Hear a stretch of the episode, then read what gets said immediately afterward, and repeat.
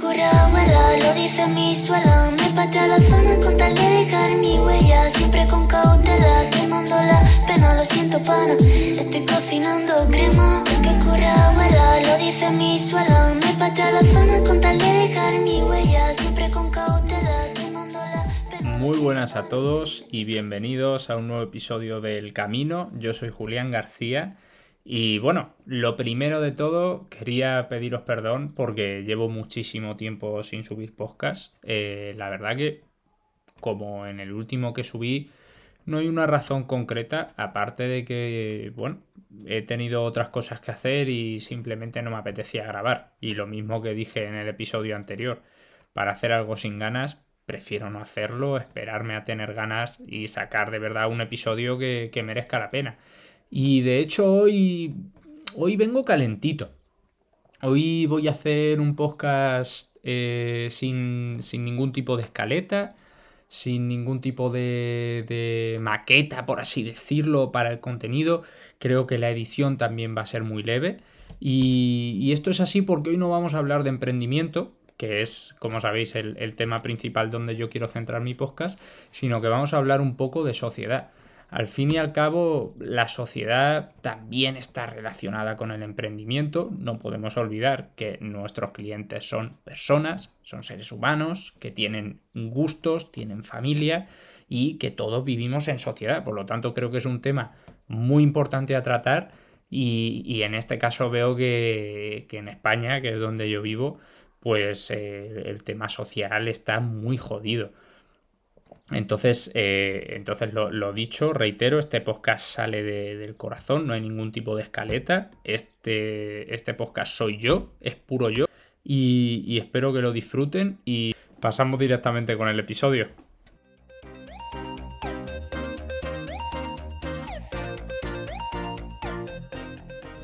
Seguramente en la introducción te haya dejado un poco rayado con por qué quiero hacer este podcast o de dónde viene todo esto. Y en realidad el, el, trigger, por así decirlo, ha sido una tontería. Eh, como sabéis, esta semana, bueno, y si no lo sabéis, seguro que lo habéis tenido que ver, eh, Richard Branson, eh, famoso multimillonario, filántropo, CEO de Virgin, ha ido al espacio. Por primera vez se, están, se están haciendo vuelos comerciales o turismo espacial para ir alrededor de la Tierra y en este caso, pues bueno, Richard Branson es uno de los gran inversores que ha impulsado este proyecto y ha sido uno de los pilotos, entre otros multimillonarios, que han probado el, spaceship. Y, ante tal hazaña, ¿no? Ante la primera vez que se ponen en marcha vuelos comerciales, en la red social favorita de todo el mundo, Twitter, me he encontrado muchísima gente ofendida mucha gente ofendida. O sea, eh, gente que, que, deja de lado el hecho de que, de que, bueno, de que cada uno hace con su dinero lo que le sale de los huevos, para decir, no, es que, joder, tienen mucho dinero y, y, van al espacio. Bueno, distintos tipos de críticas, todas centradas en el dinero. Ya hablé de, de esta fobia a los ricos y esta fobia al dinero en el capítulo de, del dinero. Así que no voy a profundizar mucho en eso hoy. Pero es más en el hecho de, de que algo que no, no toca a la gente, no toca a la gente porque a la gente no le afecta en nada en su vida que un señor de sesenta y pico años vaya al espacio a hacer turismo porque le sale de la polla, no le afecta en nada y sin embargo le ofende, lo protesta. Y he dicho, joder, bueno, voy a dejar Twitter, que aquí hay muy mal ambiente, me voy a Instagram muchos, eh, bueno, como sabéis, a mí me gusta mucho el deporte, hago bastante deporte, y entonces sigo muchas cuentas que hacen deporte también, ya no solo atletas profesionales, sino gente de mi pueblo eh, y gente de, Madrid, del trabajo, gente en general que hace deporte. Y estaba, estaba viendo las stories tranquilamente y, y hay un post que me he encontrado muy repetido sobre una comparación de gente en una piscina, si no recuerdo mal, en los años 60, y gente en una piscina ahora, en el, en el 2000, 2021. Y, en este caso el post eh, lo que comentaba era, hacía una observación sobre la diferencia en la nutrición que había en la época, teniendo en cuenta que en España en los años 60 había franquismo, esto no se menciona en el post, pero oye, con saber un poquito de historia, pues ahí está, ¿no? Eh, pero en, definitiva, el post además está clarísimo, porque que el, que el tío que hizo el post sabe perfectamente cómo está España en este momento y las primeras 8 o 10 líneas de texto explican que no es un post para meterse con nadie, que, ese, que el objetivo es simplemente concienciar de que hay que tener una nutrición adecuada, que el objetivo del post no es meterse con los gordos, que ya sabe el autor del post el estigma que puede sufrir la gente que tiene sobrepeso, etc. Y sin embargo, también me he encontrado muchísimas stories de gente llamándolo justo esto, gordófobo, persona que odia a la gente, que no tiene cuerpos normativos. Y de ahí directamente he cerrado las dos redes sociales y me he venido a grabar este podcast porque he dicho, ¿qué coño está pasando? ¿Qué coño está pasando con los ofendiditos? O sea, yo ya sabía que en España, desde hace sobre todo desde los últimos dos años, la gente está muy calentita y con el tema del COVID y de los y de los encierros y demás, eh, pues bueno, pues hay mal ambiente, ¿no? La gente está tensa, no ha salido de casa en un año y, y se ofende, todo el mundo se ofende por todo, por todo. Y vivimos en una cultura de cancelación total. ¿Cómo de jodido está el mundo cuando un puto nutricionista hace un post para concienciar sobre la importancia de comer eh, alimentos que favorezcan una dieta saludable y la peña proteste. La peña protesta. Porque dice, no, es que los gordos tienen derecho a existir. Por supuesto que la gente con sobrepeso tiene derecho a existir. Por supuestísimo. Pero eso no quiere decir que no tengan sobrepeso. Y os digo más. Es que tú puedes tener sobrepeso por muchas razones.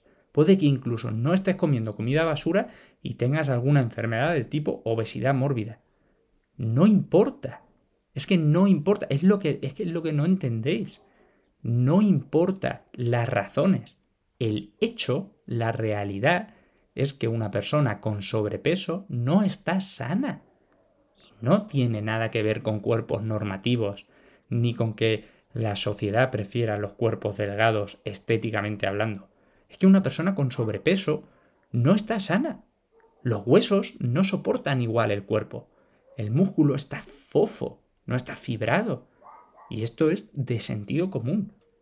Y precisamente este es, este es mi primer punto del podcast. ¿Qué coño está pasando para que la gente se ofenda con todo y no vea la realidad y le tenga que poner etiquetas a todo? ¿Qué pasa? Que si yo digo que una persona esta calva estoy insultándolo. Oye, es que es un hecho que no tiene pelo. Oye, basta ya con ofenderse por todo. Basta ya de poner etiquetas a todo. ¿Qué cojones os pasa? ¿Qué cojones os pasa? Y esto es solo la punta del iceberg. Veo mucha sociedad centrada en gilipolleces. Veo ministros hablando, hablando con nosotros, nosotras, nosotres. ¿Qué coño hacéis? ¿En serio os molesta? ¿En serio os molesta que una palabra genérica termine en O en vez de en A o en E? ¿Eso os molesta? ¿No os molesta el proyecto de ley que se está haciendo para que en 2023 un autónomo pague un 53%, un 53% de su facturación? ¿Eso no os molesta? que estamos hablando de personas que trabajan por cuenta propia y van a tener que pagar más de la mitad de su salario al gobierno. Oye, que eso es ser funcionario sin serlo. En el momento en el que yo pago más del 50% de impuestos ya estoy trabajando para el Estado. Pero a mí el Estado no me paga un puto céntimo. Y sin embargo vamos a estar protestando, como sociedad hablo, ¿eh? Vamos a estar protestando por cómo terminan las palabras. O vamos a estar protestando porque un millonario de 60 tacos se va a dar una vuelta en un jet, o vamos a estar protestando porque hay que permitir o no, no se puede decir que una persona está gorda.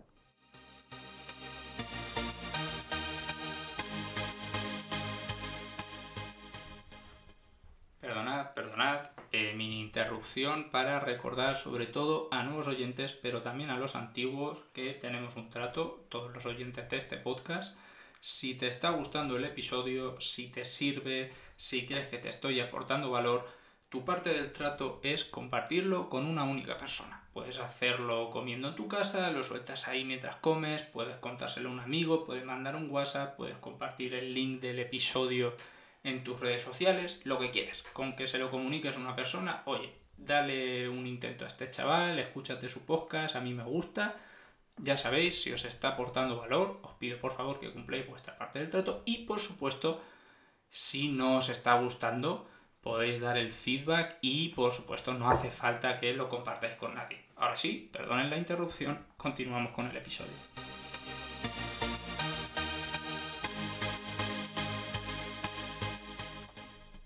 Y todo el tema de los ofendiditos solo es la punta del iceberg. O sea, para mí el problema más gordo y el punto principal de este podcast y por lo que lo hago es la fuerte división que está generando sobre todo la clase política, pero también este tipo de publicaciones en redes sociales y este tipo de comentarios. Y en general, que la gente, claro, al, estar encerrada, ve más la televisión, pasa más tiempo en redes sociales, y hablamos de Twitter o Instagram, sobre todo Instagram, que está, es, eh, el dueño es, eh, Mark Zuckerberg de Facebook. Es decir, pensad que esto lo podéis buscar en internet, está ahí. Eh, no, voy a citar las fuentes porque realmente no sé dónde coño se ponen cuando yo lo subo a Anchor FM. Pero podéis mirarlo en internet. Antes había, si no recuerdo mal, hablo de memoria las cifras, más de 45 empresas que tenían en total el 100% de derechos televisivos a nivel mundial, ¿vale? Empresas de media que se llaman. Ahora hay 6 6. En redes sociales, el monopolio de la información lo tiene Facebook. Y eso va por algoritmos. La gente ve lo que Facebook quiere que vea. Y en la tele, las noticias ya no son noticias. Son noticias con opinión de lo que la cadena o el dueño de turno, el oligarca de turno quiere que veas. Y contra eso no protesta nadie.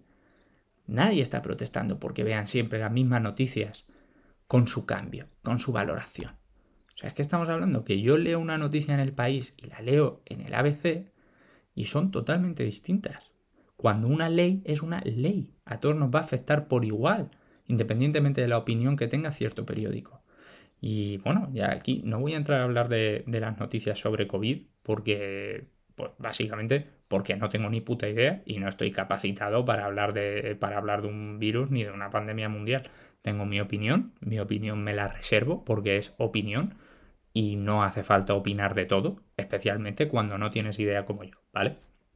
Pero quería sobre todo dar esta breve introducción para dar el dato ahora. Esto lo podéis mirar la gráfica si tenéis curiosidad en el Twitter de Elena Alfaro, arroba ELN Alfaro, ¿vale? Y es un gráfico muy interesante sobre la polarización política en Estados Unidos, donde en 1944 los demócratas y los republicanos, que son los principales partidos americanos, eran prácticamente concéntricos. Es decir, si os fijáis en el gráfico, había un gran espectro de gente que no sabía si votar demócrata o republicano y que incluso cambiaba de voto durante las elecciones de los años consecutivos.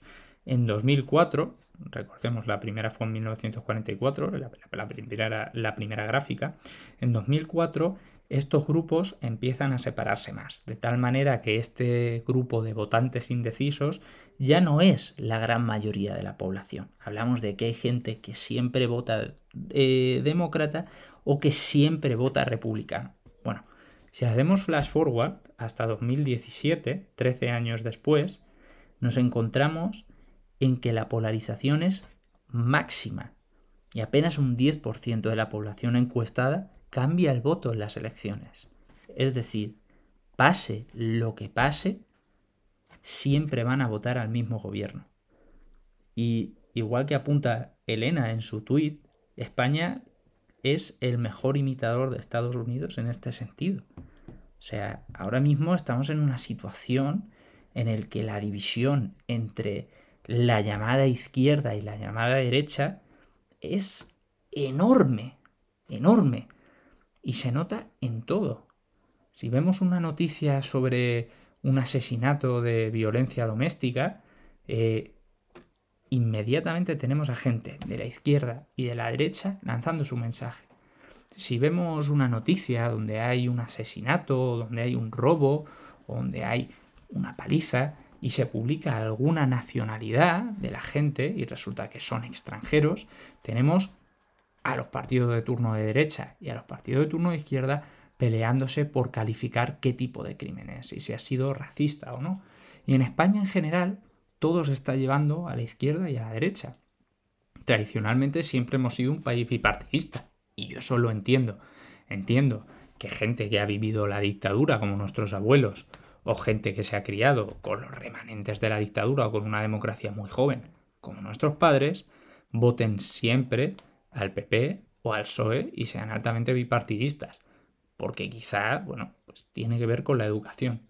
Lo que no comprendo es como gente de mi edad, de 25, 30, 35 años, está cayendo en esta misma mierda con Podemos y con Vox, que son la misma mierda, pero más radicales, unos hacia un lado y otros hacia el otro.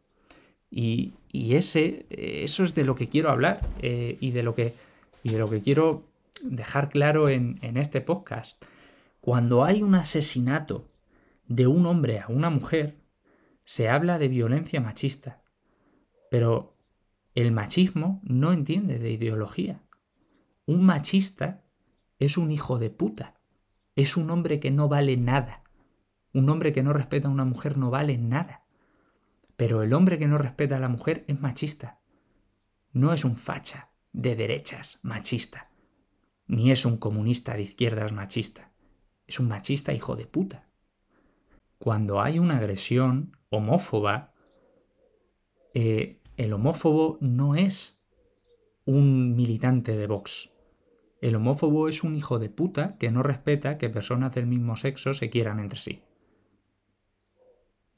Eh, la, la superioridad moral que tiene ahora mismo la izquierda en este país de calificar crímenes machistas, homófobos o racistas o todos estos istas o ismos, todo atribuirlo a la derecha está haciendo un daño enorme, porque hay gente que de verdad se cree que si alguien es de derechas es porque es racista, machista u homófobo o peor, todas a la vez. Y eso no es verdad. Mucha gente simpatiza con la derecha por su política económica, por ejemplo, o por tradición, y hay mucha gente que simpatiza con la izquierda por lo mismo, porque aquí también tengo palos para los de derechas. No toda la gente que es de izquierda son comunistas. De hecho, hay mucha gente de izquierdas, con cualquiera que tú hables, que te dirá que el comunismo es una puta mierda, como podemos ver ahora mismo en Cuba o como se puede ver en Venezuela. Y hay mucha gente de izquierdas que se viste perfectamente y no son unos perros flautas. Y hay mucha gente de izquierdas que trabaja y paga impuestos, como todos los de derechas, no son todos activistas que viven de los padres ni ninis. Es decir, se está cayendo, o yo observo que la gran mayoría de gente está cayendo en, en el engaño que promueven los partidos políticos, tanto de derechas como de izquierdas, de pensar que el otro bando son cosas que no son. Y, y con esto voy a terminar. Lo que quiero que penséis es que todos somos seres humanos. Y me voy a llevar las cosas a mi terreno. Todos somos españoles y todos compartimos la misma cultura. Pensadlo bien. Todos queremos lo mismo. Todos queremos que nuestra familia esté bien. Todos queremos estar sanos. Todos queremos irnos de cañas con nuestros amigos. Todos queremos tener dinero. Todos queremos unas vacaciones. Todos queremos disfrutar de nuestra vida en pareja. Todos buscamos un trabajo. Todos buscamos vivir bien. Todos. Del partido político que seas, da igual. De la ideología que seas, da igual. Todos queremos lo mismo. Y cuando sales a la calle, tú fíjate, fíjate bien. Si ves lo mismo en la calle que en la tele. Si ves a gente agrediendo a, homosexuales. Si ves a inmigrantes robando. Fíjate. Joder, la realidad no es así. Cuando salimos a la calle, la gran mayoría de gente se llevan bien entre ellos. Por supuesto, hay excepciones, hay roces. Claro que sí, vivimos en sociedad, coño, nunca vamos a estar de acuerdo todos con todos. Pero en general, todos nos llevamos y todos solucionamos las cosas hablando. Y todos tenemos puntos de vista que podemos cambiar por los demás. Y todos tenemos diálogos que mantenemos con otras personas y decimos, coño, pues tienes razón. Y todos cambiamos de opinión. Casi nadie es tan extremista como nos están queriendo hacer pensar.